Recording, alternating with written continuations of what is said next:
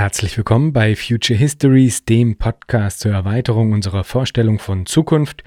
Mein Name ist Jan Groß und ich freue mich sehr, heute Heide Lutosch begrüßen zu dürfen. Sie ist Autorin, Sachbuchübersetzerin und Lektorin und von Heide gibt es einen großartigen Aufsatz, der sich aus der Perspektive eines feministischen Utopisierens mit Beiträgen der neueren Planungsdebatte auseinandersetzt.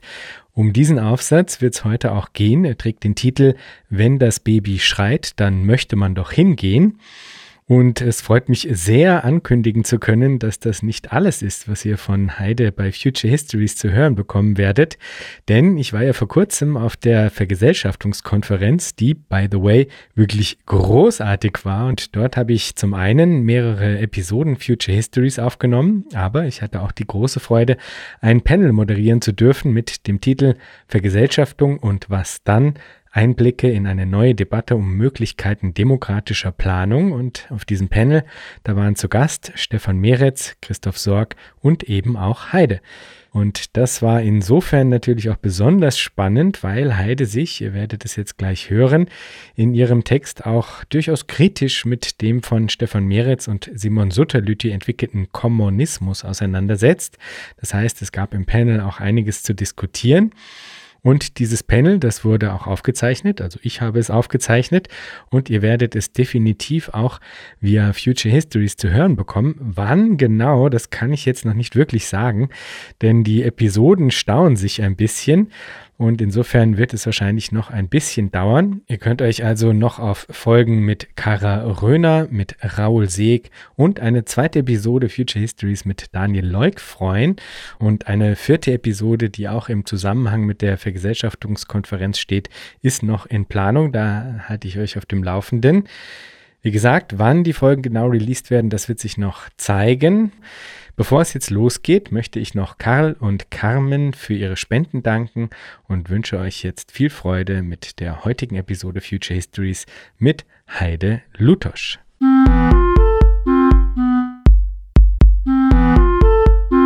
Herzlich willkommen, Heide.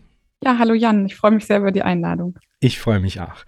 Heide, zunächst einmal vielen Dank für deinen wirklich ausgezeichneten Text zu feministischem Utopisieren im Rahmen der Planungsdebatte.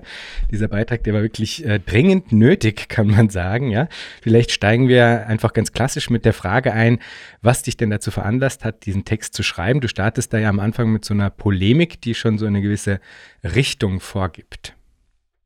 Ja, der Anlass für mich, diesen Text zu schreiben, war so eine typische Lesekreissituation, ähm, die vielleicht die eine oder andere auch aus eigener Anschauung kennt. Man diskutiert einen Text äh, so in einer Gruppe von fünf bis zehn Leuten, die einem politisch nahestehen und jemand sagt was und dann stutzt man selber und fragt nach und dann formuliert man noch mehr so aus dem Gefühl raus einen Einwand und findet sich dann plötzlich allein auf weiter Flur. Niemand stimmt einem zu. Und ähm, man ist da überrascht dann darüber und verunsichert und wird dadurch auch nicht gerade brillanter in seiner eigenen Argumentation und geht dann so ein bisschen, mh, hm, naja, frustriert und einsam und vor allem total unzufrieden mit sich selbst aus dieser Diskussion raus. Ähm, und manchmal merkt man dann am nächsten Tag, ach, das war irgendwie Quatsch, was ich da erzählt habe, da habe ich mich verrannt. Aber manchmal klappt das irgendwie auch nicht. Und das war so ein Fall. Also ich habe da wochenlang drauf rumgekaut und nochmal mit Leuten darüber geredet und dann irgendwann begriffen, ja, dass dieses drauf rumkauen vielleicht jetzt nicht unbedingt ein Indiz dafür war, dass ich mit meiner Position recht hatte. Hatte ich nur zum Teil, würde ich im Nachhinein sagen.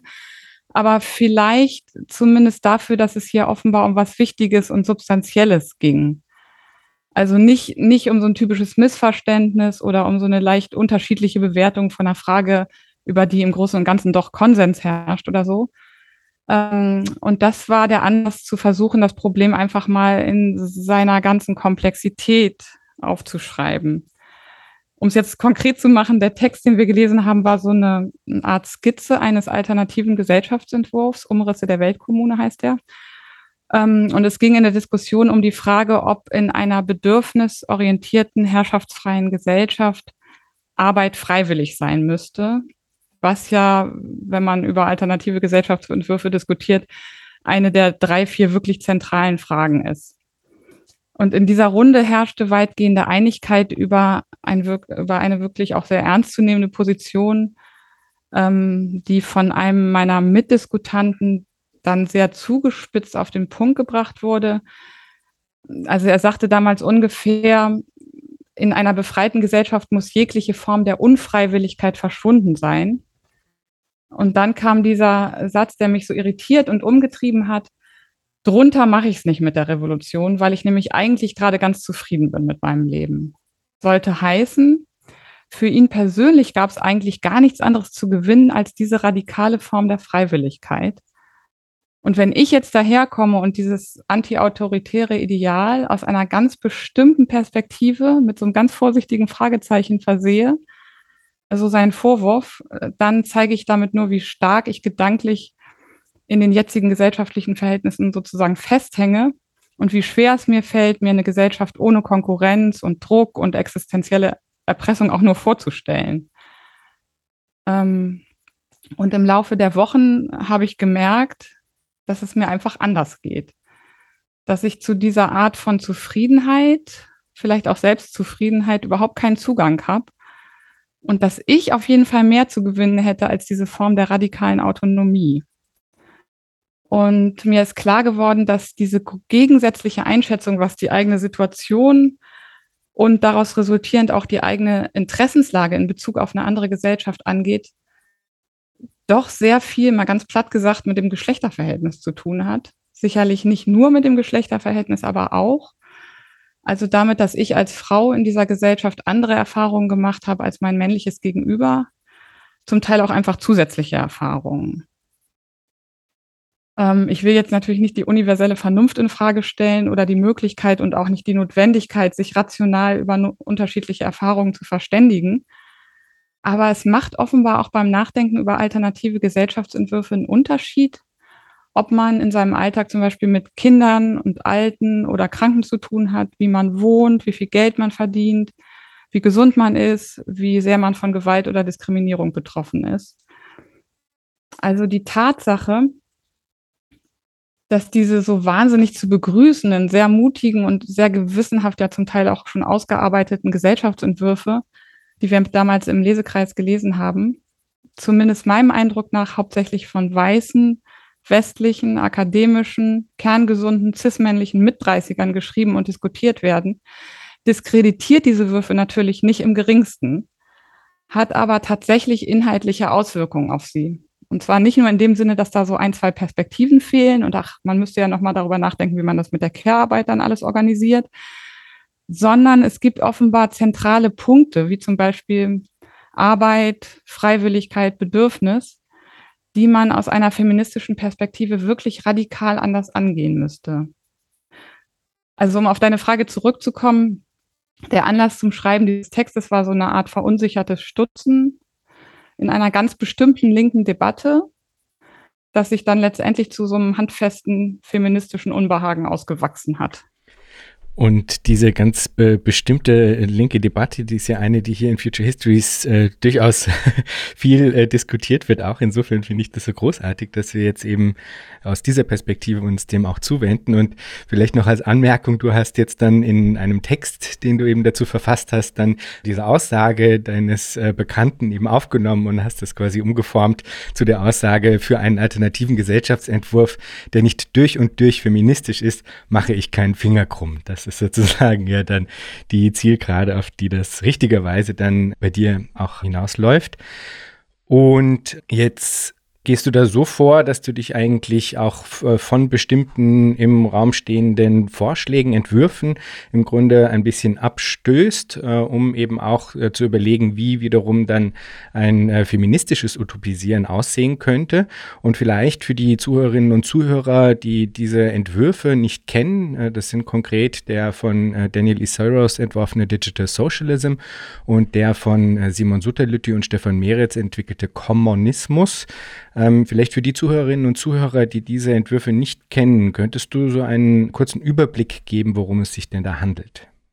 Ja, also es geht in beiden Entwürfen um das Modell einer dauerhaft funktionierenden und an den Bedürfnissen aller orientierten herrschaftsfreien Gesellschaft.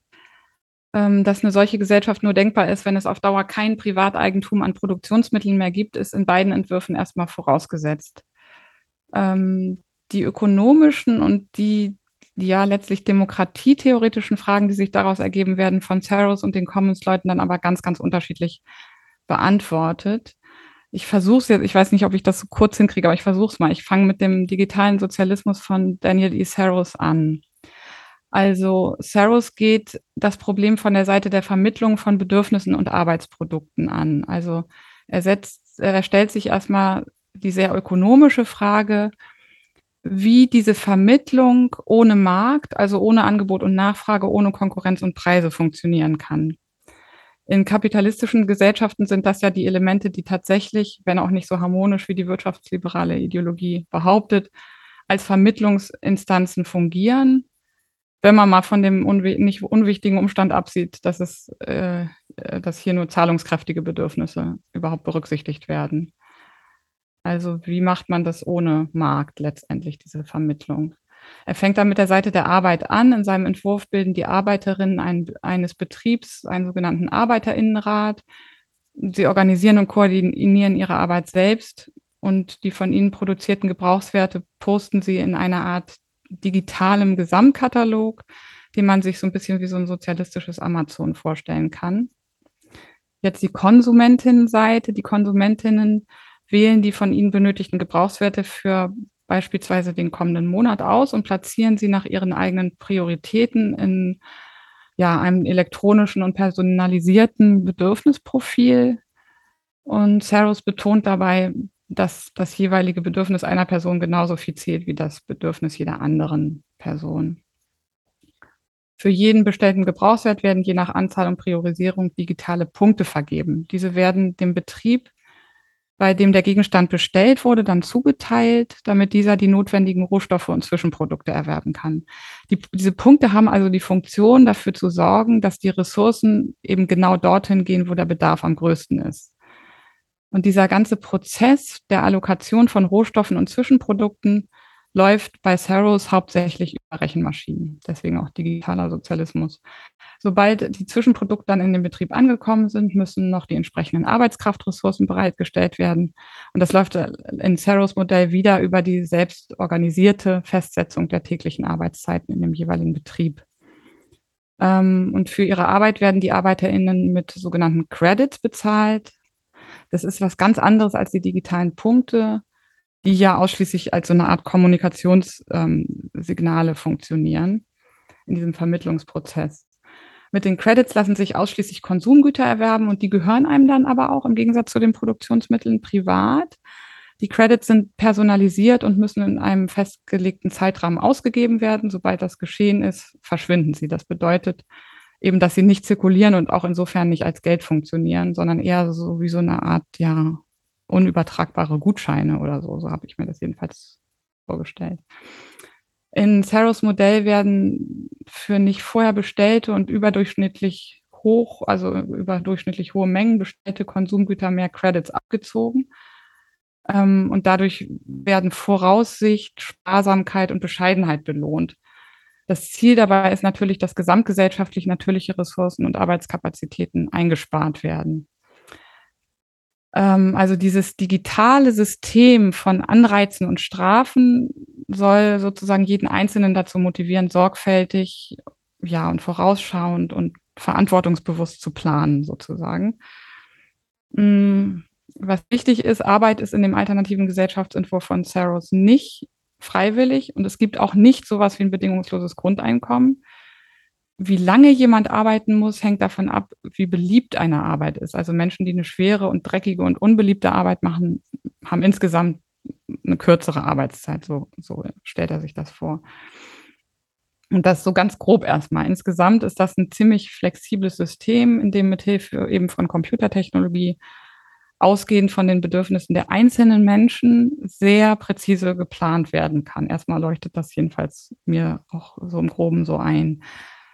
Dieses angestrebte Gleichgewicht zwischen Bedürfnissen, Ressourcen und Arbeitskapazitäten entsteht hier also nicht durch einen zentralen Plan oder durch formelle Regeln oder gar durch moralische Erwartungen, sondern durch ein System von Anreizen, das kooperatives Verhalten wahrscheinlich auch und, und dann auch für den Einzelnen sozusagen sinnvoll macht. Trotzdem gibt es hier natürlich auch ganz offensichtlich problematische Punkte, zum Beispiel dieser Punkt der Arbeitspflicht bei fehlendem Grundeinkommen oder der Datenschutz in diesem personalisierten Credit-System, die du in den entsprechenden beiden Folgen ja sehr kritisch mit Saros auch diskutiert hattest. Ne? Genau. Ja, mal kurz noch zum Kommunismus. Kommunismus. Hm, Grundlage dieses Modells von Simon Sutterlütti und Stefan Meritz sind sogenannte Commons. Damit sind zum einen gemeinschaftlich genutzte Ressourcen gemeint, zum anderen selbstorganisierte Kooperationsgemeinschaften zur Herstellung von Gütern oder zur Bereitstellung von Dienstleistungen. Also ein Betrieb, äh, ein, ähm, ja, irgendein Betrieb oder ein im Kollektiv betriebener Zeltplatz zum Beispiel kann ein Commons sein, genauso wie ein Hausprojekt, ähm, eine landwirtschaftliche Kooperative oder ja, eine von vielen unterschiedlichen beitragenden betriebene digitale Wissensplattform wie Wikipedia zum Beispiel. Ähm, Commons können sich in diesem Entwurf immer dort bilden, wo mehreren Menschen ein bestimmtes Projekt am Herzen liegt, das sie gemeinsam verwirklichen möchten. Sei es jetzt irgendwie Felgen für Fahrräder zu produzieren, sei es Getreide anzubauen. Es gibt nur drei verbindliche Prinzipien, denen jedes Commons verpflichtet sein muss. Das der Freiwilligkeit, der kollektiven Verfügung und der Selbstorganisierung. Und ähm, ein Commons wird, und das ist was ganz Wichtiges, hinsichtlich seiner Mitgliederzahl als so überschaubar gedacht, dass die Selbstorganisierung und auch die damit einhergehenden Konflikte dann komplett über interpersonale Beziehungen geregelt werden können. Peer-to-Peer -peer nennen die das in der Commons-Theorie. Also das, die Gruppe muss so klein sein, dass man das sozusagen noch un unter vier Augen letztendlich jeweils klären könnte. Ähm, die stoffliche Vermittlung von Rohstoffen zwischen Produkten, Arbeitskräften und Produktionsmitteln läuft in diesem Modell total anders als bei Saros, nämlich über etwas, das die Autoren Stigmagie nennen. In den einzelnen Herstellungsprozessen werden lokal Zeichen, also Stigmata, hinterlassen. Diese anderen sagen, welches Ziel so ein Projekt verfolgt, was zu tun ist und wo Beitragende gebraucht werden.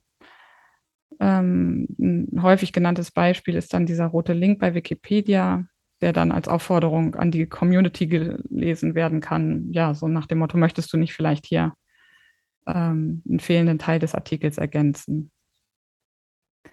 Bei diesem sich zuordnen zu bestimmten Tätigkeiten herrscht also radikale Freiwilligkeit und konsumieren dürfen ist anders als bei Saros in keiner Weise an Arbeiten müssen gebunden. Das stellt in diesem Modell schon insofern keine Schwierigkeit dar, als das Arbeiten in der Diktion der Commons-Theorie heißt das tätig sein letztlich selbst als so eine Art von Bedürfnis aufgefasst wird. Darauf kommen wir vielleicht ja später dann nochmal ein bisschen zurück. Ähm, diese radikale Freiwilligkeit wird nach Sottalütti und Meritz möglich, weil die sogenannte exkludierende Logik des Kapitalismus, also die des Eigentums, der Konkurrenz und des Profits, durch die inkludierende Logik des Kommunismus, also die, was diese die drei Prinzipien, die kollektive Verfügung, der Kooperation und der Selbstorganisierung auf intersubjektiver Ebene ersetzt sei. Der Kommunismus bildet also gewissermaßen so ein gesellschaftliches Setting, innerhalb dessen es subjektiv sinnvoll, naheliegend, irgendwie funktional ist, bei der Befriedigung der eigenen Bedürfnisse auch die Bedürfnisse der anderen einzubeziehen. Sobald es trotzdem Konflikte gibt, ähm, muss dann in dem Entwurf von Sotalöti und Meritz aber auf die intersubjektive Ebene zurückgekehrt werden, ähm, weil ihrer Argumentation nach weder Mehrheits- noch Konsensentscheidungen im Konfliktfall hilfreich seien, da sie gegenüber den Betroffenen, wie Sie sagen, stets einen fremden und äußerlichen Charakter hätten. Ja, für die Lösung von Peer-to-Peer -Peer gäbe es dagegen andere Möglichkeiten, schreiben Sie, da haben sie so Begriffe wie thematisieren, aussprechen, austragen, erkunden. Und dieses Thematisieren, Aussprechen, Austragen, Erkunden könne ausschließlich zwischen einzelnen, ganz konkreten, von einem Konflikt betroffenen Menschen stattfinden. Konsequenterweise lehnen Sotality und Meritz dann auch jede staatsähnliche Form von zentraler Institution oder politischer Vertretung ab. Selbst so eine Art Rat wäre sie für sie so eine getrennte Allgemeinheit, Sie das nennen. Diese Ablehnung begründen Sie mit dem klassischen und auch gar nicht so einfach von der Hand zu weisen ähm, Argument, dass eine solche Institution zu einem Zentrum der Macht und damit auch immer zu einem Herrschaftsinstrument natürlich werden kann. Oder vielleicht würden Sie sogar äh, sagen, zwangsläufig werden wird. Ähm, auch hier drängen sich natürlich einige kritische Nachfragen sofort auf. Zum Beispiel ist dieses Modell, das so stark auf den direkten Austausch zwischen einzelnen Menschen setzt, überhaupt auf gesamtgesellschaftlichen Maßstab übertragbar? Sind radikale Spontanität und Freiwilligkeit in einer hochgradig arbeitsteiligen Gesellschaft überhaupt realistisch? Und so weiter. Und auch diese Fragen hast du ja in der entsprechenden Podcast-Folge ausführlich mit Stefan Meritz diskutiert. Ja, und äh, jetzt ist es so, dass dich äh, dieses Unbehagen eben nicht nur beschlichen hat damals im Lesekreis, sondern äh, offensichtlich eben auch beim Hören der jeweiligen Episoden oder Lesen der Texte, also den, der, der Auseinandersetzung mit diesen beiden Entwürfen. Äh, lass uns also ein bisschen einbiegen in diese Richtung und das äh, feministische Unbehagen ein bisschen genauer angucken, das sich da beschlichen hat. Vielleicht fangen wir da an mit der, den Hauptfiguren dieser Utopieentwürfe, jene, die da im Mittelpunkt stehen. Auf wen treffen wir denn da? Ja, sowohl ähm, bei Saros auch, als auch bei ähm, Sotality und Meritz sind die handelnden Protagonistinnen sozusagen in, in, in diesen Modellen mündige, gesunde, artikulationsfähige, junge, für sich selbst und dann auch ausschließlich für sich selbst verantwortliche, arbeitsfähige Menschen. Und das hat mich aus drei unterschiedlichen Gründen gewundert. Soll ich einfach mal aufzählen. Gerne, ja, ja, auf jeden also, Fall sehr gerne. Erstens ist das ein demografischer Grund.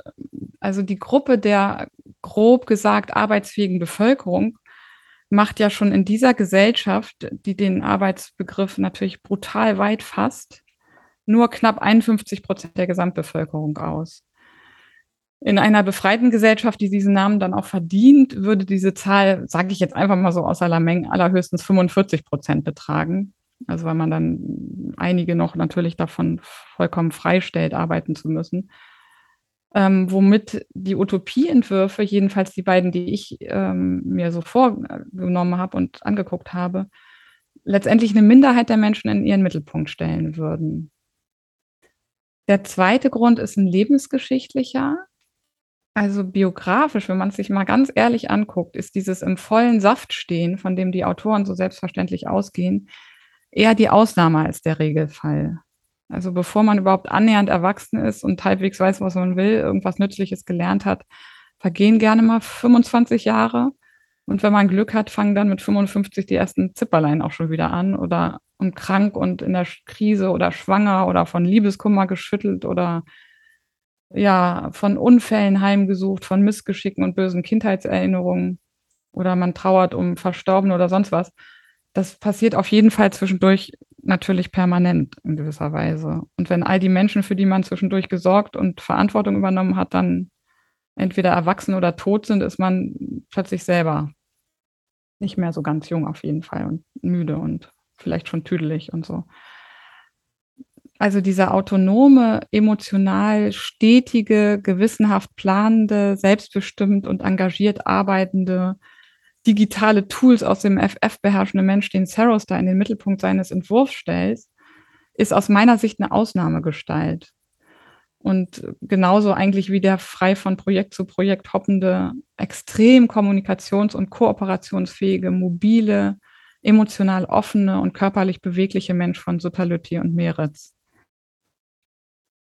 Und ähm, der dritte Grund für mein Unbehagen mit dieser Art von Protagonisten besteht darin, dass ich hinsichtlich einer befreiten Gesellschaft ja eigentlich auf eine Zweckmittelumkehr gehofft hatte.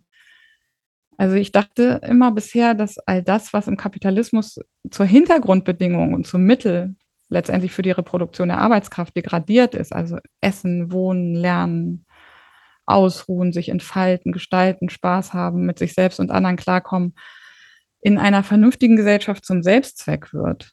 Dementsprechend rücken die Menschen, die sich um diese Bereiche kümmern, aber auch und vor allem die Menschen, die sich auch im Kapitalismus partout nicht zum Mittel geeignet haben, also körperlich äh, und kognitiv eingeschränkte, kleine, kranke, verpeilte Menschen, müssten ja dann sozusagen aus dem Schatten in den Mittelpunkt rücken.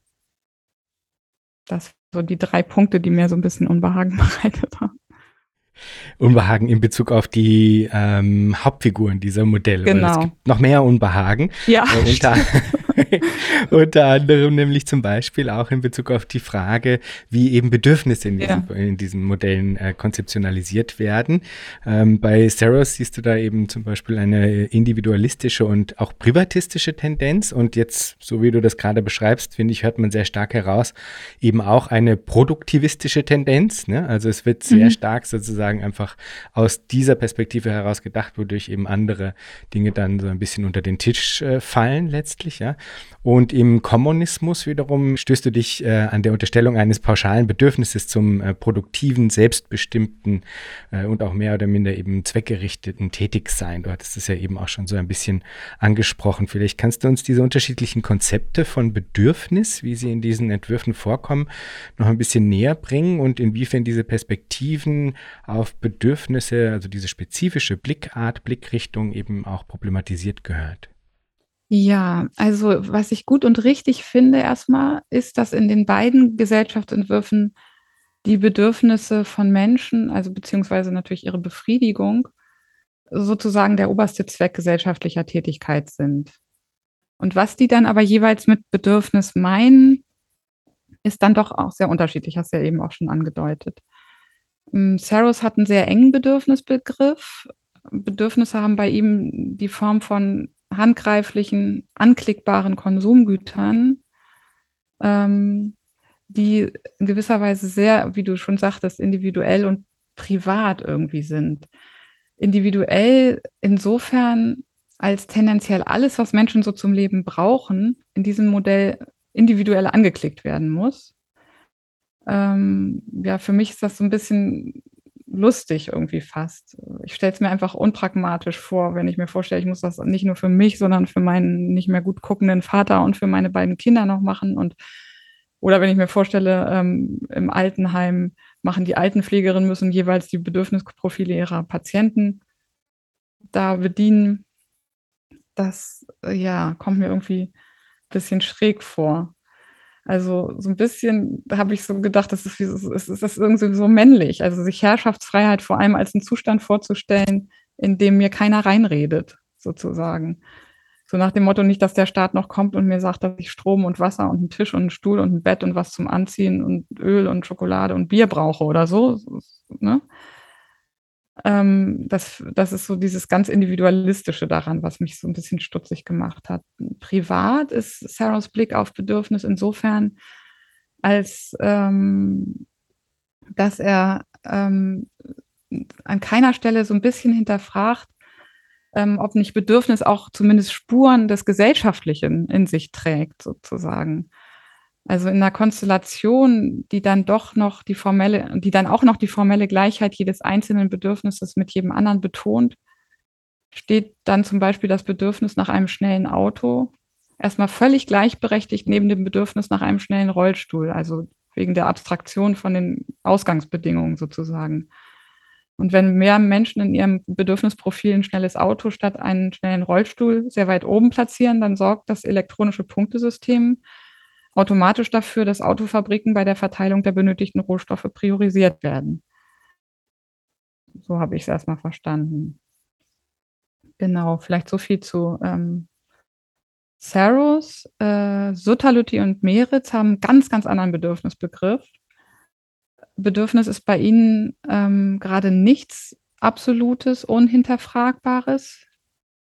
Sie lassen sich nicht dazu hinreißen, jetzt explizit über richtige und falsche Bedürfnisse zu sprechen, äh, betonen aber immer wieder, dass besonders die Bedürfnisse, die mit den Bedürfnissen anderer Menschen im, in Konflikt geraten, in dieser inkludierenden Logik einer kommunistischen Gesellschaft zumindest stark abnehmen werden. Also wer ganz allein in einem Haus mit Mehrblick leben möchte, sagen sie, für den sei schon fast das Exkludieren selbst das Bedürfnis. Und ein solches Bedürfnis sei in einer Gesellschaft, wie sie von Ihnen skizziert wird, in der eben das Einbeziehen der Bedürfnisse anderer systematisch nahegelegt wird, letztendlich dysfunktional. Also nicht unmoralisch, sondern dysfunktional. Alle trotzdem auftretenden Bedürfniskonflikte seien dann sozusagen eine Chance, die eigenen Bedürfnisse zu be- und hinterfragen Und zwar, wie gesagt, ausschließlich in direkten Gesprächen zwischen den wenigen Menschen, die von einem Konflikt jeweils betroffen sind und die auch im Kommunismus als formell gleiche dann vorausgesetzt werden. Ähm, ja, ich habe, soll ich den Einwand, den ich dazu habe, gleich noch mitformulieren? Ja, mach das sehr gerne. Ja. ja, also das ist ja so eine Laissez-faire-Haltung sozusagen bezüglich Konflikt- und Entscheidungsprozessen. Und der liegt ja eigentlich für jede auf der Hand, die mal in so einer linken Kleingruppe gesessen und ewig gebraucht hat, um zu durchschauen, ja, wer wem warum zuhört, wer nachgibt oder zustimmt, wer wessen Argumente aufgreift und verstärkt, wessen Stimme für Entscheidungen ausschlaggebend ist und wer, wie äh, Joe Freeman das in ihrem 1970 geschriebenen, vor ganz langer Zeit geschriebenen aber leider immer noch hochaktuellen Text die Tyrannei der Strukturlosigkeit beschreibt. Also wer den Laden schmeißt, so schreibt sie. Ähm, in diesem Text analysiert sie am Beispiel interessanterweise feministischer Kleingruppen, äh, wie so eine scheinbare Lockerheit und Zwanglosigkeit und Spontanität informelle Strukturen befördert. Und wie diese informellen Strukturen Machtverhältnisse eben nicht etwa verhindern, sondern verschleiern und dadurch dann auch wiederum verstärken. Und ihre Konsequenz ähm, lautet dann, dass sie ja irgendwie fordert, dass, dass es explizite und nicht implizite Regeln und Strukturen der Entscheidungsfindung geben müsste. Genau. Also gegen diese Forderung der Formalisierung von Entscheidungsprozessen betonen Sutterlütti und Meritz ihre Abneigung gegen formelle Strukturen, auch bezüglich des in ihrem Entwurf wichtigsten Bedürfnisses von Menschen überhaupt, des selbstbestimmten Arbeitens oder wie sie sagen, Tätigseins. Ähm, diese anthropologische Grundkonstante übernehmen die Autoren aus der kritischen Psychologie. Ähm, also wenn Saros sagt, Freiheit ist, wenn mir beim Konsumieren keiner reinredet, sagen sie sozusagen, Freiheit ist, wenn mir beim Arbeiten keiner reinredet auf welche Weise man tätig sein möchte, hänge einfach nur von, den Individu von der individuellen Verschiedenheit der einzelnen gleichberechtigten Menschen ab, die auch deshalb begrüßenswert sei, weil sie ja nun mal eine notwendige Voraussetzung letztendlich auch der Arbeitsteilung dann darstelle.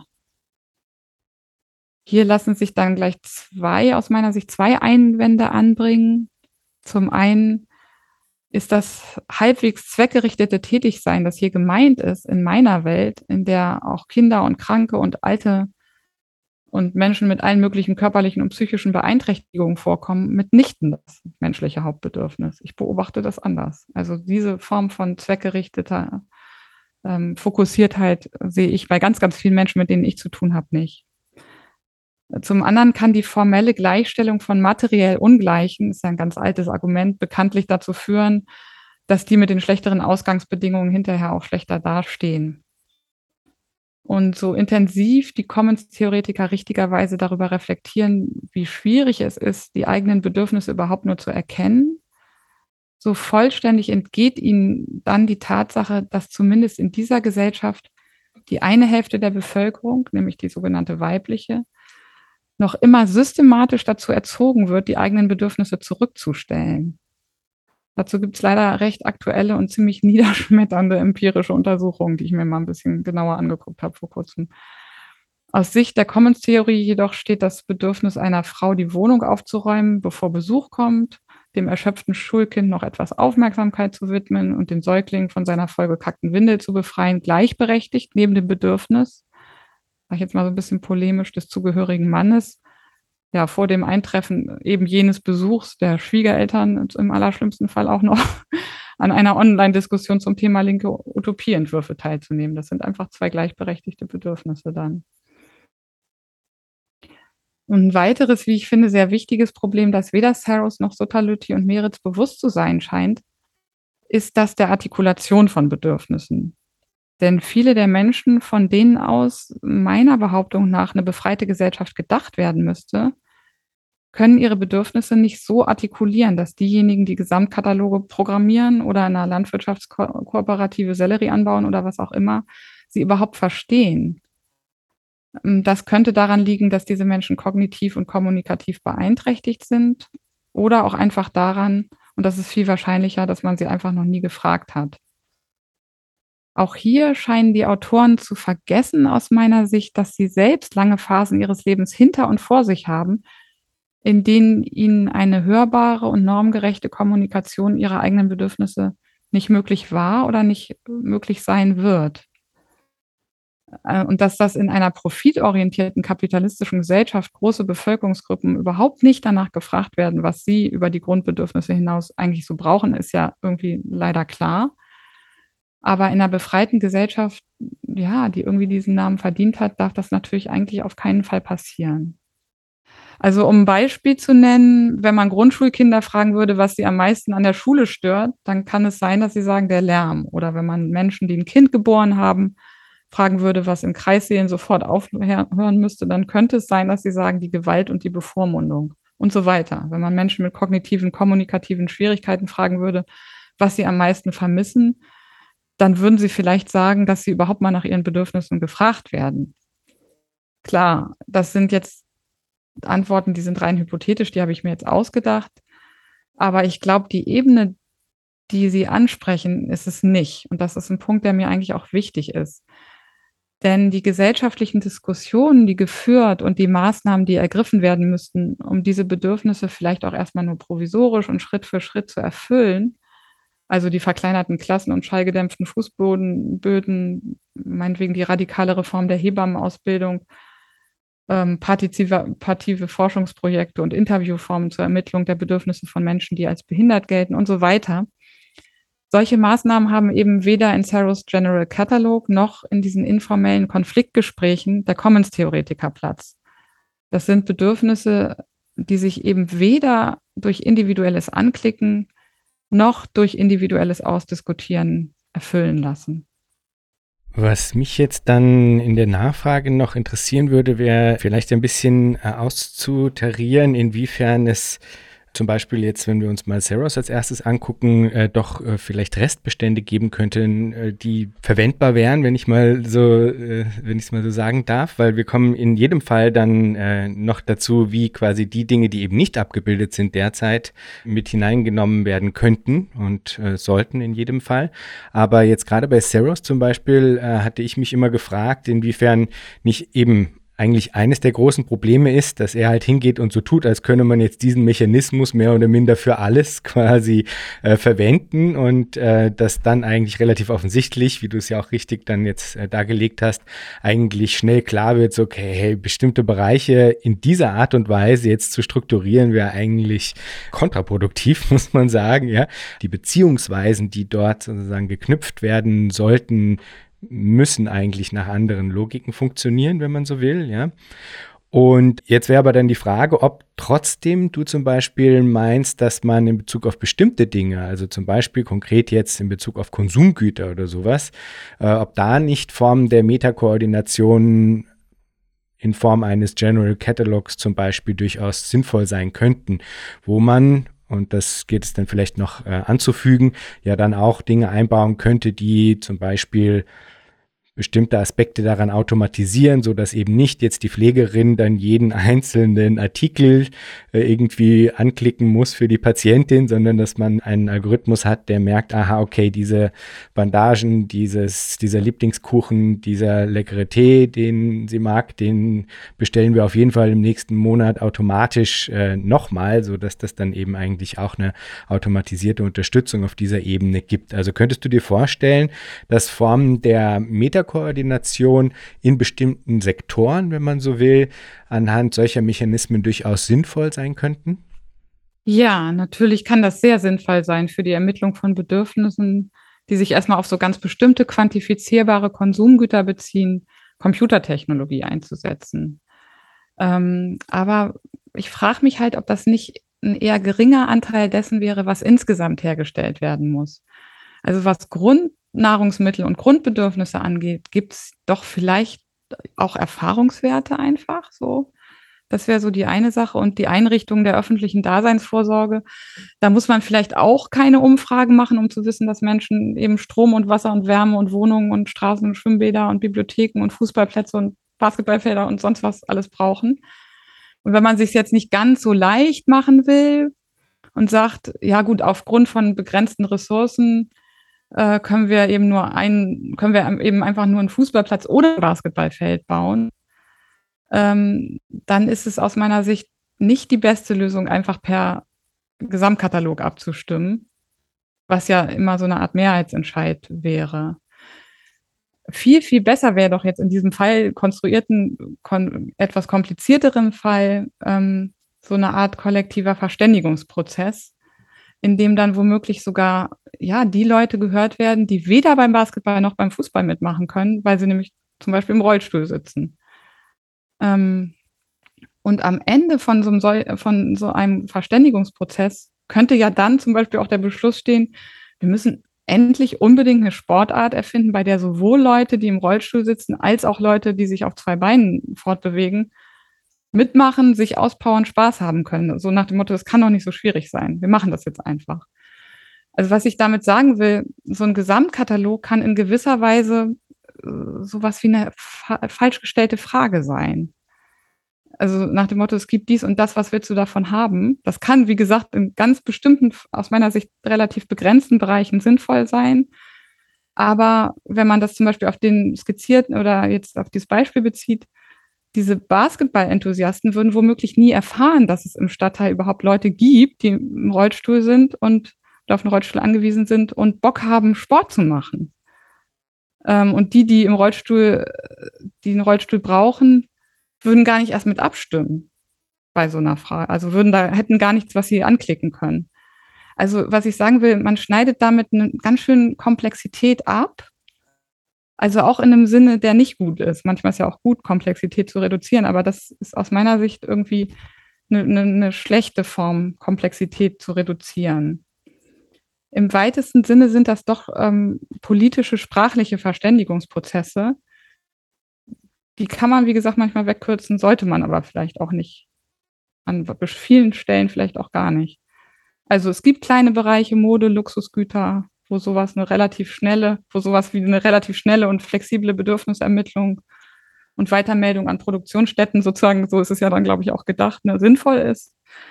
Aber für mich ist der Bereich relativ klein tatsächlich. Ja, was es nämlich dann auch äh, eigentlich eben nicht zu einem General Catalog macht mhm. oder einem Gesamtkatalog, ja, sondern stimmt. eigentlich mhm. nur einem Spezialkatalog, wenn man so will. Ja. Und ich würde also definitiv zustimmen, dass äh, also gerade dieser Bereich der öffentlichen Güter, wenn man so will, dass der äh, definitiv eben nicht über einen solchen Mechanismus adressiert werden sollte. Also das sehe ich definitiv äh, sehr ähnlich wie du.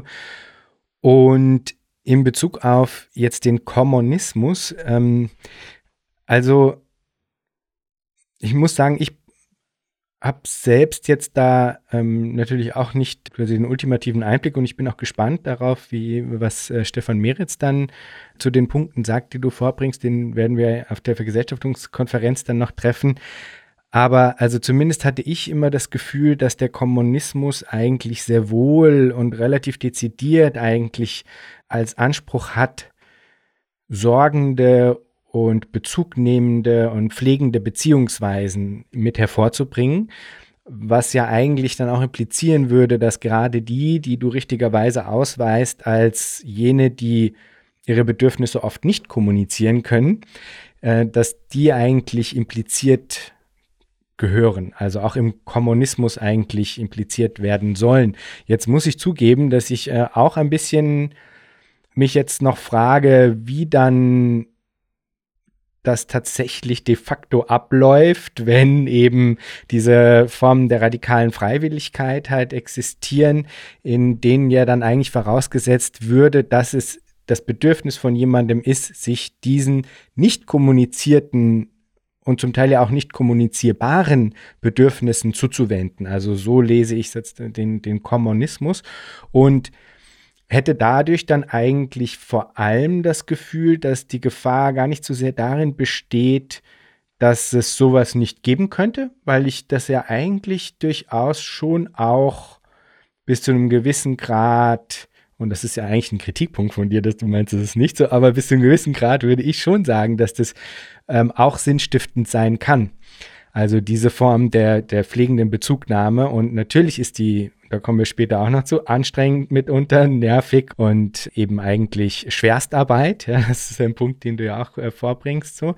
Aber trotzdem würde ich sagen, äh, in bestimmten Settings, die äh, versuchen, das so angenehm wie möglich zu machen, kann das durchaus sinnstiftend sein auch. Weswegen ich mit dem Argument eigentlich doch durchaus noch mitgehen würde, dass äh, eben äh, Stefan und Simon sagen oder davon ausgehen implizit, dass es Leute geben würde, die vielleicht auch ein Interesse daran hätten, diese ähm, nicht artikulierten Bedürfnisse zu adressieren. Aber äh, das große Problem, was da dann schon aufkommt, und was ich äh, eigentlich durch Tina Hauptner und Silke von Dijk in dem Gespräch zu ähm, Community-Kapitalismus dann eigentlich ähm, gelernt habe, ist, dass da dann halt so eine Form von Abhängigkeit und Willkür und ähm, ja, eben eigentlich einer individualisierten Abhängigkeit äh, entsteht, die dann auch eine Bedrohung darstellt, wenn man so will. Ja, also Tina Hauptner und Silke van Dijk, die machen da eigentlich demgegenüber diese anonymisierten Strukturen des Sozialstaates eigentlich stark als eine Form von, ja, eben Sicherheit letztlich, die aus dieser Anonymisierung heraus entsteht, was ja eigentlich in einem diametralen Verhältnis, also entgegengesetzten Verhältnis zu dem Zugang von, von Simon und Stefan im Grunde steht. Also Genau, das wäre eigentlich jetzt so ein bisschen diese, das Problem, was ich da dann sehen würde beim, beim Kommunismus. Gar nicht so sehr jetzt die Frage, ob sie wirklich diese Bedürfnisse sehen und in ihre Ideen mit einkalkulieren. Da hätte ich jetzt tendenziell das Gefühl, das versuchen sie eigentlich schon, ja, sondern dass sie halt äh, im Grunde Strukturen sich vorstellen, in denen eine spezifisch gedachte Freiheit der einen zu einer Bedrohung der anderen wird, wenn man so will. Ja, genau. Das sehe ich genau. Das fand ich ganz toll. Ich fand dieses Interview ganz toll und habe da ganz viel rausge mitgenommen sozusagen. Also das ist wieder diese Frage der Perspektive letztendlich, ne? Was aus Sicht der ehrenamtliche Hel ehrenamtlichen Helferin im Altersheim so eine Grundbedingung ihres Engagements ist, dass sie jederzeit aussteigen kann, wenn sie nicht mehr möchte, ist für den, ja, für den grimmigen alten Mann, um den sie sich bisher gekümmert hat, ähm, eine ziemliche Katastrophe. Ne? Also der ist dann ständig mit neuen Helferinnen konfrontiert, die nicht eingearbeitet sind, auf die er sich dann nicht so einlassen kann, die ihn nicht kennen und so weiter. Also das finde ich ein sehr wichtiges Argument, dass äh, die Freiwilligkeit von, von Care-Arbeitenden ähm, nicht, also das Care, letztlich Freiwilligkeit und die darin enthaltene Unverbindlichkeit nicht gut zu Care-Arbeit insgesamt passt. Das fand ich, ist wirklich ein sehr ähm, wichtiges Argument und eben genau, wie, wie du es gerade schon gesagt hast, also dass sie dann diese anonymisierten sozialstaatlichen Strukturen stark machen, mit dem Argument, dass ansonsten das Kriterium letztendlich soziales Wohlverhalten wäre. Ne? Also dass nur die netten Leute dann plötzlich, ja, ist klar, also man hat natürlich mehr Lust zu netten Leuten liebevoll und caring zu sein, als zu, zu grimmigen alten Leuten zum Beispiel jetzt so. Das finde ich, ähm, ist wirklich ein wichtiges, wichtiges Argument. Hm. Ich habe aber insgesamt doch auch ein bisschen anderen Blick auf das, was äh, auf, auf ähm, das, was die ähm, Commons-Theoretiker äh, so zum zur Care-Arbeit insgesamt ähm, schreiben. Ich ich habe da tatsächlich auch wieder so ein, äh, ich, ein doofes Wort ist schon zu oft aufgetaucht, aber doch auch wieder ein leichtes Unbehagen tatsächlich. Ich sehe das so wie du, das kommt oft vor, das ist überhaupt nichts Marginalisiertes in ihrem Entwurf. Aber ich habe das Gefühl, dass sie Care-Arbeit auf eine etwas unzulässige Weise äh, mystifizieren sozusagen. Also zum Beispiel benutzen sie sie ja als ein Beispiel, um zu zeigen, dass das mit der radikalen Freiwilligkeit ähm, eigentlich kein Problem ist das Argument, ich kann es ja noch mal kurz skizzieren, geht so, dass sie sagen, na ja, wenn zum Beispiel ein Baby schreit, dann geht man ja hin und das macht man ja natürlich nicht, weil jemand mit einer Peitsche hinter einem steht oder weil man sonst keinen Lohn kriegen würde und nichts zu essen hätte, sondern es gibt da sozusagen so eine Art intrinsische Motivation. Und ich glaube, das ist genau der Punkt, auf den, auf den es ihnen ankommt. Ähm, man möchte einfach, dass das Baby aufhört zu schreien und man ist auf eine ganz besondere Weise glücklich und zufrieden, wenn es gelingt, das zu beruhigen. Das stimmt auch. Und die sagen dann, Lust und Notwendigkeit liegen hier sehr eng beieinander. um diese Form der freiwilligen Arbeit sozusagen ähm, zu begründen. Und dazu fällt mir ähm, ja zum Beispiel eine Sache ein, nämlich dass es unter Frauen, die gerade ein Baby bekommen haben, ein Dauerbrenner-Thema ist, dass Männer eben gerade nicht hingehen, wenn das Baby schreit. Besonders nachts nicht. Da gibt es dann irgendwie verrückte Leute, die sagen, das hängt an Hormonen oder irgendwie so. Also das glaube ich ehrlich gesagt nicht. Also für mich ist dieses äh, Beispiel eher ein Beispiel dafür, wie stark das Thema der Freiwilligkeit das Thema der gerechten Verteilung von Arbeit im Schlepptau nach sich zieht. So haben das Tine Hauptner und Silke van Dijk, glaube ich, auch formuliert. Ne? Also wenn es um Freiwilligkeit geht, ist sofort die Frage, ja, wer macht es denn freiwillig letztendlich? Also es geht da um eine gerechte Verteilung. Ähm, und ich würde Stefan und Simon entgegenhalten, dass Care-Arbeit eher ein Beispiel dafür ist, dass Arbeit, die freiwillig ist, tendenziell, also jedenfalls, wenn man bei, bei Care-Arbeit bleibt, auf diejenigen abgewälzt wird, die sich verantwortlicher fühlen, die emotional abhängiger und körperlich schwächer sind.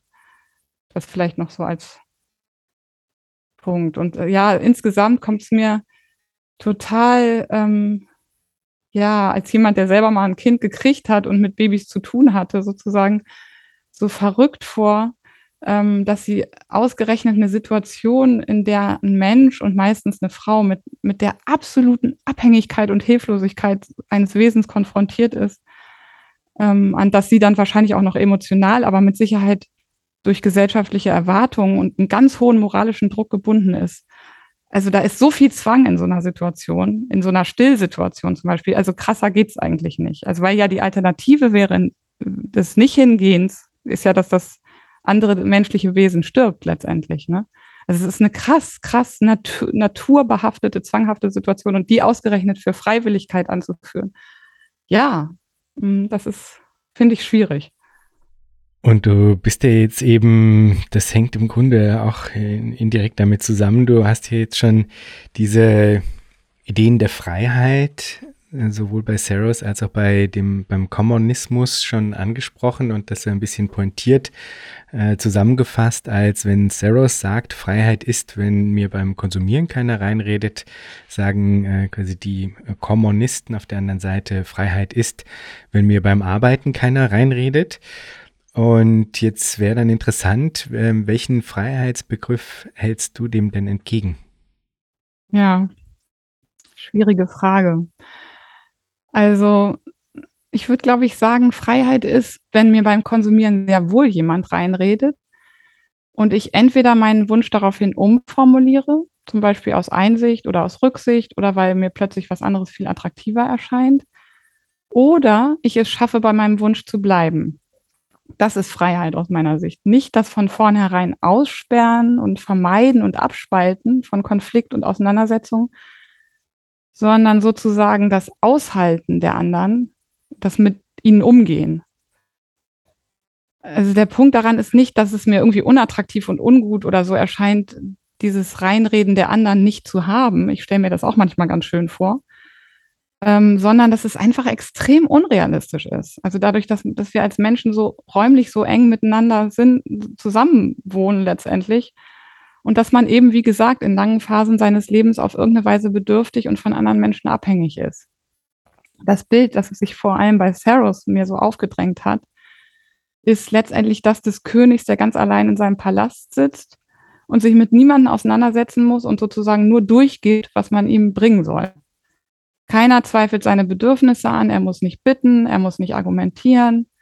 Er wünscht und rechnet damit und hat den Anspruch darauf, dass er bekommt. So, das ist so Saros vor seinem äh, Bedürfnisprofil.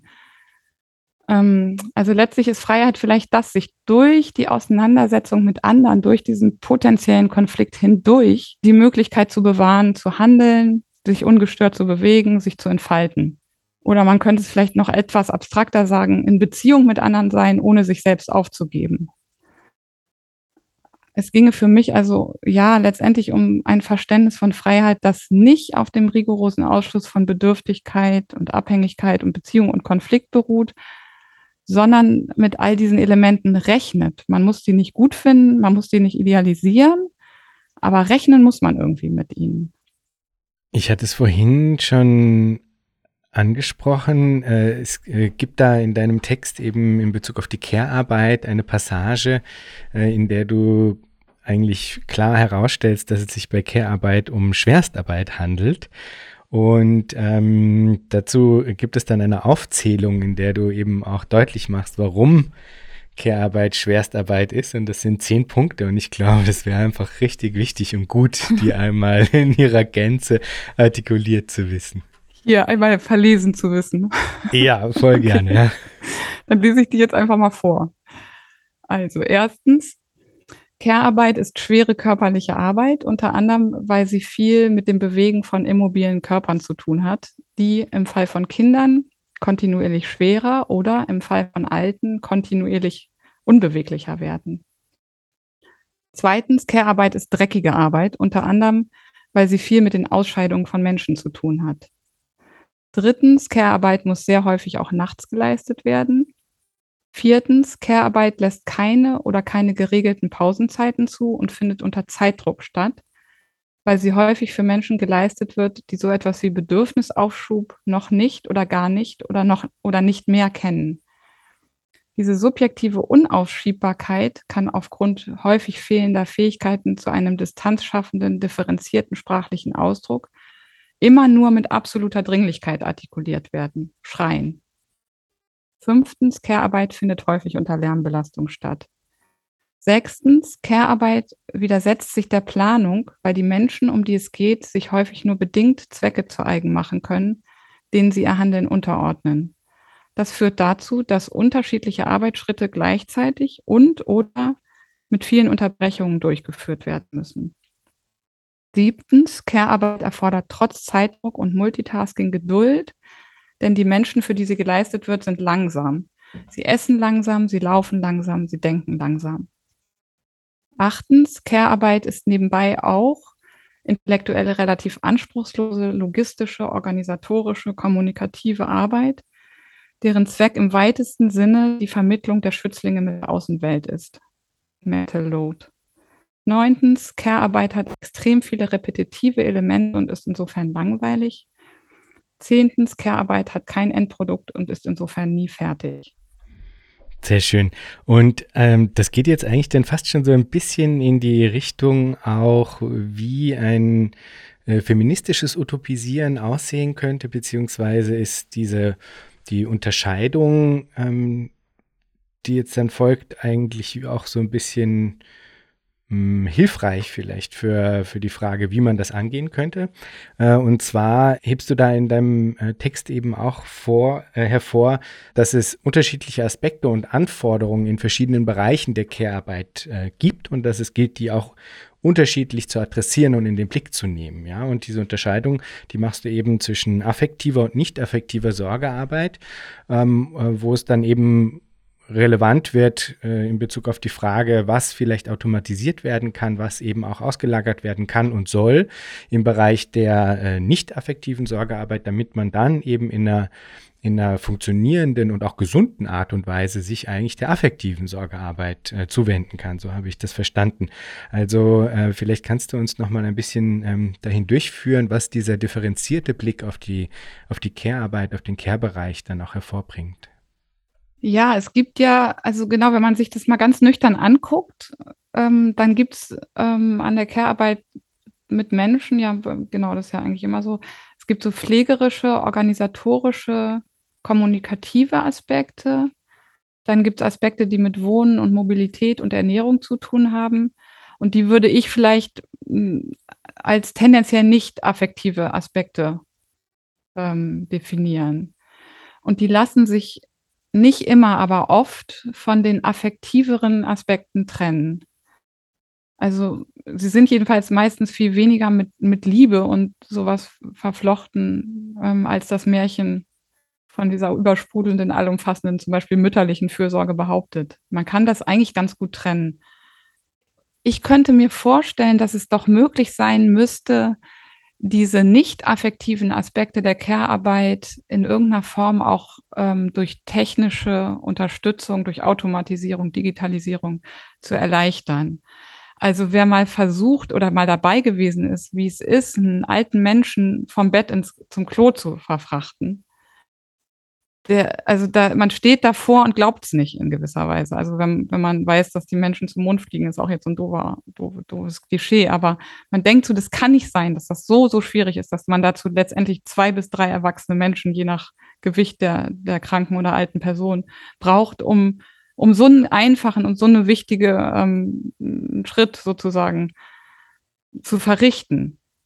Also das ist genau, und man kann das ja auch erklären, warum ähm, im Kapitalismus zumindest es ähm, keine Maschinen für sowas gibt oder keine technischen Lösungen dafür gibt. Das liegt natürlich daran, dass ja der Zwang zur Automatisierung immer erst dann gegeben ist, wenn die Arbeitskraft teurer ist als eine neue Maschine. Das ist ein ganz klassisches ökonomisches Argument letztendlich. Und dieser, dieser Anreiz fehlt natürlich im Reproduktionsbereich, ähm, weil, weil die Arbeit da tendenziell sehr, sehr billig oder sogar umsonst ist. Und ja, ähm, in einer befreiten Gesellschaft müsste das irgendwie sofort eine große Priorität haben, dass man die Oma, die im dritten Stock wohnt, dreimal am Tag ganz, ganz unkompliziert in den Park kriegt. Das ist aber in, in dieser Gesellschaft eine sauschwierige Aufgabe sozusagen.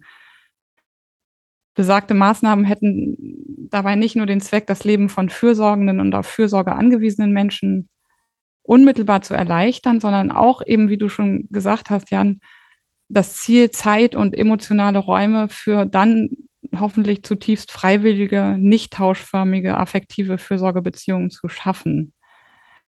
Und was ich jetzt aber nochmal gedacht habe, inzwischen, ich denke da ja auch weiter drüber nach, was irgendwie gar nicht schön wäre, wäre, wenn man das auf unterschiedliche Menschen aufteilt, finde ich. Also dass man, ich glaube, wenn man selbst im Altenheim arbeitet, dann ist ja gerade diese affektive Fürsorgearbeit eigentlich die interessante und auch anspruchsvollere und schönere Arbeit. Und wenn man jetzt sagt, naja, es gibt Altenpfleger, die machen halt diesen, diesen Orgakram mit der Hilfe von Maschinen und dann kommen die Angehörigen und machen das Liebevolle. Das würde diesen Beruf des Altenpflegers auf jeden Fall total abwerten und das wäre auch wieder nicht schön, woran man auch merkt, dass man, wenn man über solche Sachen nachdenkt, immer auch mal die Leute fragen sollte, die, die das auch machen selber. Also da muss ich selbstkritischerweise zugestehen. Da müsste man nochmal so genau gucken, was das eigentlich mit so Berufen dann macht und sowas. Aber ja. Mhm. Also ziemlich sicher, äh, wenn man jetzt Leute im Pflegebereich fragt, was sie bräuchten, ist ganz, also würde ich jetzt einfach mal schätzen, ich hoffe, ich lehne mich da jetzt nicht so weit hinaus, aber sowas wie Zeitsouveränität, dass sie eben dann die Möglichkeit haben, sich in wirklich ähm, pflegende ähm, Bezugnahme den Leuten zuzuwenden, äh, wäre das sicher sehr, sehr weit oben irgendwie gelistet. Ne? Also ja. das stimmt schon, dass, dass da ähm, wahrscheinlich sind wir jetzt eigentlich fast wieder ein bisschen witzig, ähm, weil die, das Bedürfnis zur äh, zur äh, Orga-Arbeit ist wahrscheinlich nicht so ausgeprägt wie das Bedürfnis, sich eben in der, in der äh, zeitsouveränen Art und Weise dann doch auch diesem, dieser pflegenden Tätigkeit ja. zuzuwenden. Aber ich meine, es gibt ja auch nicht bei allen Leuten Angehörige, die dann diese affektive Arbeit übernehmen. Also das ist ja auch so, ne? Also es ist ja jetzt, gibt ja auch Menschen, die einfach faktisch niemanden haben, der ähm, das jetzt ähm, machen würde, selbst wenn diese Sachen drumherum jetzt in einer Art und Weise, ähm, also die organisatorischen Sachen und so automatisiert werden könnten, dass es wirklich Zeit gibt ähm, zur Genüge für dieses affektive Zuwenden. So manche haben ja niemanden. Das mhm. gibt es ja durchaus auch, ja. Ja. Es gibt dann noch einen, einen, weiteren Kritikpunkt, den du in deinem Text herausgearbeitet hast. Und da geht es um die Art und Weise, wie in manchen dieser Entwürfe immer noch äh, relativ ungebrochen eigentlich auf die Familie als selbstverständliche, äh, in Anführungsstrichen, Keimform, um ein Wording aus dem Kommunismus zu verwenden, ähm, eben als die, auf die Familie als selbstverständliche Keimform äh, verwiesen wird. Warum gilt es deiner Meinung nach äh, eben die Familie zu kritisieren und letztlich abzuschaffen, also die, die Institution Familie? Und äh, was tritt an derer statt und wie schaffen wir es dann, die mit Bini Adamczak gesprochen, die Fähigkeit zu Fürsorge, Reproduktion, Zärtlichkeit und Abhängigkeit ähm, beizubehalten, die derzeit äh, nicht immer, aber zumindest doch auch manchmal durch die bürgerliche Familie bereitgestellt wird? Naja, also die Kleinfamilie ist ja eine zutiefst, ist ja zutiefst mit der bürgerlichen Gesellschaft und dem Kapitalismus verwoben. Also als Sozialisierungsinstanz, als Vermögensweitergabeinstitution. Ähm, und es gibt noch weitere, nicht gerade schöne Eigenschaften der Familie, die im weitesten Sinne mit dieser Trennung der Reproduktionssphäre von der Produktionssphäre zu tun haben. die ja für den Kapitalismus ganz, ganz wesentlich ist. Also zum Beispiel die unselige Vermischung von materiellen, finanziellen und emotionalen Abhängigkeitsverhältnissen und Verpflichtungsgefühlen, die erzwungene Heterosexualität und Monogamie, einfach die ungeheuer starken und zutiefst ambivalenten psychischen Kräfte, die so im Bereich der Blutsverwandtschaft und des Geschlechterverhältnisses wirken, das System von gegenseitiger Erpressung, gerade in Bezug auf emotionale und körperliche Bedürftigkeit. Ja, und mal vom, ja, von diesem Trutzburg-Charakter und dieser repressiven Gemütlichkeit und der klebrigen Unauflösbarkeit familiärer Beziehungen mal ganz zu schweigen. Davon abgesehen, dass es sehr gruselige Statistiken darüber gibt, die die Familie und ihr unmittelbares Umfeld als den Hort von sexualisierter Gewalt und gegenüber Frauen und Kindern ausweisen. Also das erstmal so als, einfach so als Fakten Aufzählung, ähm, ja, die es für mich so verwunderlich macht, dass wirklich so, so viele Linke auch sich ganz, ganz, ganz affirmativ nach wie vor auf Familie beziehen. Ähm, Alternativen zur Kleinfamilie gibt es, wenn man mit Kindern zusammenleben und für sie sorgen möchte, in dieser Gesellschaft, meinem Gefühl nach nicht. Die ist einfach zu funktional und zu passend in dieser Gesellschaft. Und wir haben diese Bilder von, alle diese Bilder im Kopf, ne, von der aufopfernden Mutter, der glücklichen Familie, der ewigen Liebe. Das ist in uns allen so tief drin, das lässt sich nicht einfach abschütteln, jedenfalls nicht in dieser Gesellschaft. Da bin ich ehrlich gesagt relativ überzeugt von, dass sie letztendlich irgendwie schrecklich, aber alternativlos ist. Ähm, und in einer anderen Gesellschaft ist es natürlich eine andere Frage. Ich finde das wahnsinnig schwer, über die Familie hinauszudenken. Das muss man sich irgendwie erstmal trauen irgendwie scheut man davor unwillkürlich zurück. Das macht irgendwie Angst, finde ich. Und ich glaube, selbst in der heutigen Linken sind diese antikommunistischen Bilder vom Revolutionär, der der Mutter das Kind von der Brust reißt, sozusagen, ganz schön tief verankert. Also selbst in mir, in mir sozusagen. Also man müsste irgendwie versuchen, den Kopf frei zu kriegen und sozusagen gedanklich ins kalte Wasser zu springen ja, und gleichzeitig ist Utopismus hier genauso unangebracht aus meiner Sicht wie in jedem anderen Nachdenken über gesellschaftliche Alternativen auch. Und ja, um nur nochmal zu sagen, was ich unter Utopismus verstehe. Äh, ich finde immer, also utopisch im schlechten Sinne, utopistisch wird es immer dann, wenn man von drei Sachen absieht. Von den aktuellen materiellen Bedingungen, den emanzipativen Versuchen, die es in der Geschichte schon gegeben hat, und von den realen, heutigen nun mal zutiefst vom Kapitalismus geprägten Leuten. Und ich habe das Gefühl, ja, wenn man das schaffen würde, sozusagen von diesen Sachen nicht abzusehen und sich das genau anzugucken, dann könnte man vielleicht vorsichtig zu irgendwie einem neuen Konzept kommen, wie man sich gegenseitig Fürsorge in, in affektive Nahbeziehungen zukommen lassen kann.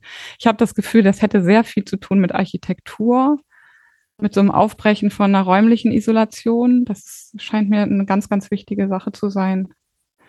Ja, und ich habe auch immer das Gefühl, das wäre etwas, was sofort passieren müsste und eben genau nicht langen kulturrevolutionären Prozessen anheimgestellt wird, sondern das wäre irgendwie, man müsste da sofort Maßnahmen ergreifen, die in irgendeiner Weise ähm, eine Veränderung ermöglichen. Aber die können ja nicht sofort, ich verstehe ich jetzt auch falsch, weil so, also, weil das wäre ja brachial, ne? Also wenn es jetzt sofort, wenn du das meinst im Sinne von, quasi von heute auf morgen müsste sozusagen die Familie zerschlagen werden, sozusagen, ja. Siehst du, du hast Dann, das Bild auch von dem Revolutionär, der da Mutter ja, das kind von der Brust Das meine ich aber gar nicht. ja, aber dann meinst du, mit sofort meinst du quasi, ähm, dass sofort damit äh, angefangen wird, weil jetzt klang es ja eigentlich gerade ja. so, als ob du das äh, aber also auch darüber hinausgehend meinen würdest, dass das eben kein längerer Prozess sein sollte, sondern sozusagen schnell gehen muss in irgendeiner Form. Ja, ich jedenfalls mit ersten, ja, genau, mit ersten Maßnahmen tatsächlich. Ach so, ja. Mhm. ja Auf ja, jeden Fall. Also, ja, ja, ja, ja. Während das der, während der, das hat mir, habe ich vor kurzem irgendwo gelesen, während der mhm. Pariser Kommune wurde mitten noch im feindlichen Beschuss mhm. über die Umgestaltung des Schulwesens.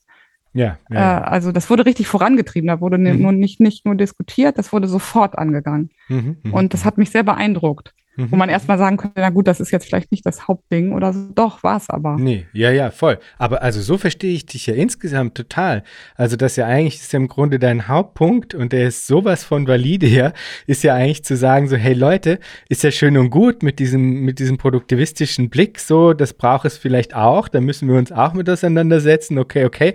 Aber so die, die Hauptangelegenheit und diese sozusagen die höchste äh, Priorität haben sollte, das sind eigentlich komplett andere Sachen, ja. Und die, die, die können auf gar keinen Fall sozusagen nach hinten geschoben werden, wenn erstmal das eine geklärt ist, sondern im Gegenteil gilt es, dieses Verhältnis umzukehren und aus dem anderen herauszudenken. Also mhm. so verstehe ich ja eigentlich dich, dich total. Und das äh, ist ja dann insofern kohärent mit dem, was du jetzt gerade meinst. Mhm. Zu, zu, zum Nicht-Aufschieben des Andersdenkens der Familie. Ja.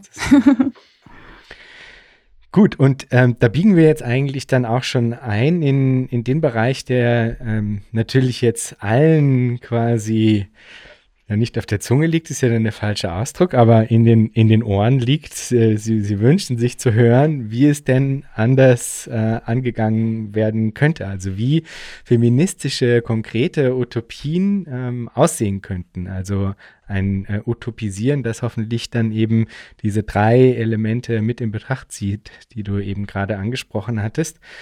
Vielleicht könntest du uns äh, etwas näher bringen, äh, was deine Ansatzpunkte sind in diese Richtung. Also wie kann man äh, diese Arbeit hin zu feministischen, konkreten Utopien angehen?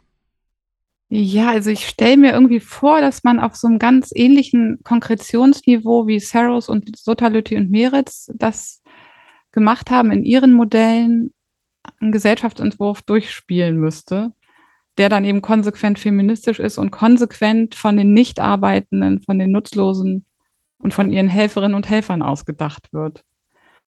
Und ich glaube, um das zu machen, gibt es so ein paar Punkte, über die man sehr genau nochmal nachdenken müsste. Also ich habe das noch nicht gemacht oder ich habe das nicht gemacht und könnte jetzt nur benennen, was noch so für Punkte also da offen wären sozusagen oder die äh, einfach Sachen, die man erstmal kapieren müsste und durchdringen müsste gedanklich. Also aus meiner Sicht müsste man sehr genau über Verfahren zur Ermittlung von Bedürfnissen nachdenken. Wie gesagt, auch und gerade von Menschen, also äh, Bedürfnisse von Menschen, äh, die sich nicht selber artikulieren können. Es gibt dazu sogar auch hier in dieser Gesellschaft Forschungsprojekte übrigens, aber ähm, genau, aus angebbaren Gründen wird das dann meistens nicht umgesetzt, sowas. Also was kann man erforschen, wie man Leute ganz anders fragt und einbezieht, die das nicht so unmittelbar gut können oder so dann müsste man viel klareres Bewusstsein für informelle Hierarchien schaffen, ja, und sich eben über formalisierte, aber transparente und möglichst herrschaftsfreie Entscheidungsverfahren Gedanken machen. Das ist ja auch, was insgesamt natürlich ein ganz, ganz wichtiges Thema ist. Ähm, ich finde, man müsste schon existierende Überlegungen zu alternativen Rechtsformen daraufhin überprüfen, ob und inwiefern sie für eine möglichst gewaltfreie feministische Gesellschaft brauchbar sind. Weil das Thema der Gewalt einfach ein Riesending ist nach wie vor gegenüber Frauen und Kindern. Ähm, ja, dann müsste man, wie, wie wir das ja vorhin schon so ein bisschen besprochen hatten, Sorgearbeit mit ihren affektiven und nicht affektiven Aspekten rational analysieren und die nicht affektiven Aspekte auf ihre Quantifizierbarkeit, Kollektivierbarkeit, Automatisierbarkeit und Digitalisierbarkeit hin untersuchen. Das wäre eher so ein technischer Bereich sozusagen.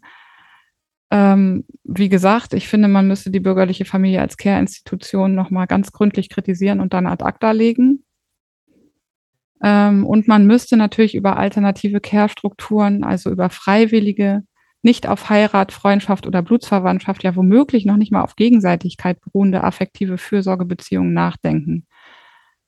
Und dazu wäre es bestimmt auch total sinnvoll, eben sich nochmal historische Versuche, in, emanzipative Versuche anzugucken, Care-Strukturen anzugucken und auch Care-Strukturen in nicht westlichen Kulturen vielleicht sich auch mal anzugucken. Also nicht, um da jetzt irgendwas eins zu eins zu übernehmen, aber um einfach nochmal einen großen Blick darauf zu kriegen, wie haben Menschen eigentlich bis in anderen Kulturen und in anderen Zeiten ihre Kinder und Alten und so gepflegt. Ich glaube, das könnte auch ein total spannender Bereich sein, sozusagen. Ja. Und ist das was, auf das du hinarbeitest? Also dürfen wir uns auf ein Buch von dir freuen? Also ehrlich gesagt, ich habe da gar keine Zeit zu. Ich muss Geld verdienen und mich um meine Kinder kümmern. Und ich finde eh, dass es ein ähm, Projekt ist, dass man ja nur mit anderen gemeinsam, also was wirklich spannend wäre, nur mit anderen gemeinsam, genau. Ja, aber mich zu dem Thema zu vernetzen, fände ich auf jeden Fall super spannend. Also da irgendwie in irgendeiner Weise beteiligt zu sein an so einem Projekt, fände ich super interessant. Ja. Also, liebe Hörerinnen, liebe Hörer, kontaktiert Heide bezüglich dieses Projektes. Das muss vorangetrieben werden. Und Heide, ich frage am Schluss äh, immer noch, wenn du dir Zukunft vorstellst, was stimmt dich freudig? Na, es gibt ehrlich gesagt schon so Tage, da stimmt es mich freudig, dass ich wahrscheinlich in ein paar Jahrzehnten einfach nicht mehr da sein werde und mir sozusagen den ganzen Schlamassel nicht mehr mit angucken muss. Aber meistens bin ich irrationalerweise, muss man ja leider sagen, ziemlich optimistisch. Und dann habe ich auch ein, zwei richtig gute Bilder im Kopf, wenn ich mir Zukunft vorstelle ich weiß immer gar nicht, ob das für andere so nachvollziehbar ist. Für mich sind das schöne Bilder. Eins geht zum Beispiel so, dass es sehr kurz nach einer wirklich grundlegenden und natürlich guten gesellschaftlichen Transformation erstmal nicht möglich ist, zu Hause Wäsche zu waschen und zu kochen. Keine Ahnung jetzt warum, weil es mit der Stromversorgung noch nicht richtig funktioniert oder so. Und was es aber gibt, sind so eine Art Stadtteilzentren in, na was weiß ich, in provisorisch umfunktionierten Versicherungszentralen oder so, die man dann nicht mehr braucht. Und da stehen haufenweise Waschmaschinen und da gibt es auch Essen für alle. Und ich stelle mir vor, wie ich zusammen mit meiner kleinen Tochter die Klamotten in den Rucksack packe und da eben rüberfahre mit dem Fahrrad und da unsere Wäsche wasche. Und während die durchläuft, essen wir schon mal was und sie spielt mit anderen Kindern. Und ich komme mit Nachbarn ins Gespräch, die ich noch nie gesehen habe. Und es geht darum, zum Beispiel, wo man Shampoo und Frischkäse herkriegt und aber auch darum, ob man sich in der nächsten Versammlung dafür aussprechen sollte, dass festgelegt wird, wie viel Care-Arbeit jeder am Tag leisten muss. Also um ganz basale und banale und um sehr konkrete politische Dinge. Und nebenbei hänge ich Wäsche auf. Das ist für mich ein total schönes Bild. Ich glaube, das ist so ein bisschen so ein Traum vom Aufbrechen der räumlichen Isolation der Kleinfamilie. Und ähm, ich bin eben sehr überzeugt davon, dass so neuartige soziale Beziehungen von materiellen Bedingungen gestiftet werden und dass das eher nicht umgekehrt läuft. Und diese Vorstellung, dass ähm, eine dann hoffentlich nicht zu dramatische und unbequeme materielle Notwendigkeit dazu führt, dass man auf eine, ja eben gerade nicht mit hohen Erwartungen und Idealen aufgeladene sondern eher entspannte und so ein bisschen beiläufige Art ganz neue Beziehungsweisen mit anderen Menschen ausprobieren und etablieren kann. Ja, das ist eine Vorstellung, die stimmt mich wirklich freudig. Wunderbar. Heide, vielen Dank für das Gespräch. Danke dir.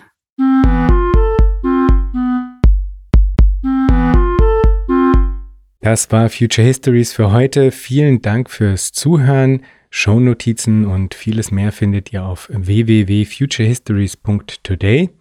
Diskutiert mit auf Twitter unter dem Hashtag Future Histories oder im eigenen Subreddit. Ihr könnt Future Histories nicht nur auf allen großen Podcast-Plattformen hören und abonnieren, sondern auch auf YouTube, wo ihr neben den Episoden dann auch Kurzvideos zu Kernbegriffen einzelner Episoden findet. Schreibt mir gerne unter jan at futurehistories.today. Ich freue mich immer sehr über interessante Rückmeldungen und Hinweise. Wenn ihr Future Histories unterstützen wollt, dann könnt ihr das auf patreon.com-future histories oder auch via Spende auf unserer Homepage. Future Histories ist eine Produktion von Metalepsis, zu finden auf metalepsis.net. Bis zum nächsten Mal. Ich freue mich.